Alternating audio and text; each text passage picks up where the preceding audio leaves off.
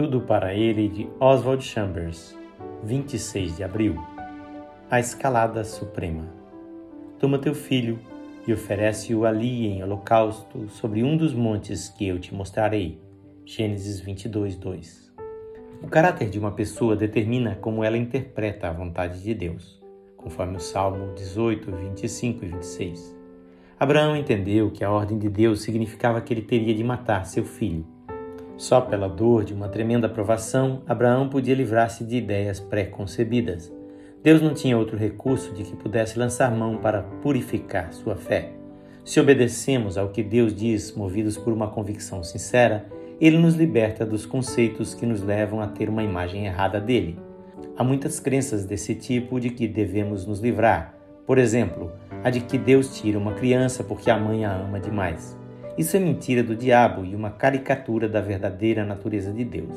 Se o diabo puder impedir-nos de realizar a suprema escalada e de nos livrarmos de falsos conceitos a respeito de Deus, ele o fará. Mas, se nos mantivermos fiéis a Deus, Deus nos fará passar por provas que nos levarão ao melhor conhecimento dele. A grande lição a ser aprendida com a fé de Abraão era que ele estava preparado para fazer qualquer coisa por Deus, não importava a crença que tivesse que contrariar. Abraão não era um adorador de suas próprias convicções, pois do contrário teria sacrificado Isaac e dito que a voz do anjo era a voz do diabo. Essa é a atitude do fanático. Se você permanecer fiel a Deus, Deus o guiará através de todas as barreiras até ao âmago do conhecimento dele, mas há sempre essa condição: renunciar a convicções e a crenças tradicionais.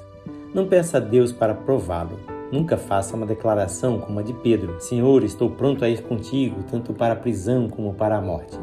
Abraão não fez nenhuma declaração deste tipo. Permaneceu fiel a Deus e Deus purificou a sua fé. Uma observação do seu amigo que faz esta leitura.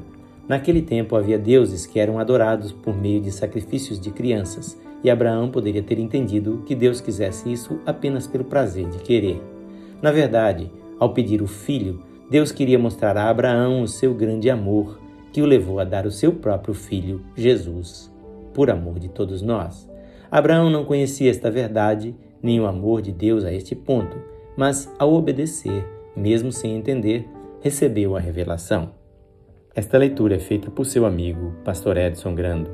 Que o Senhor Jesus lhe conceda a cada dia crescer no conhecimento do seu grande amor.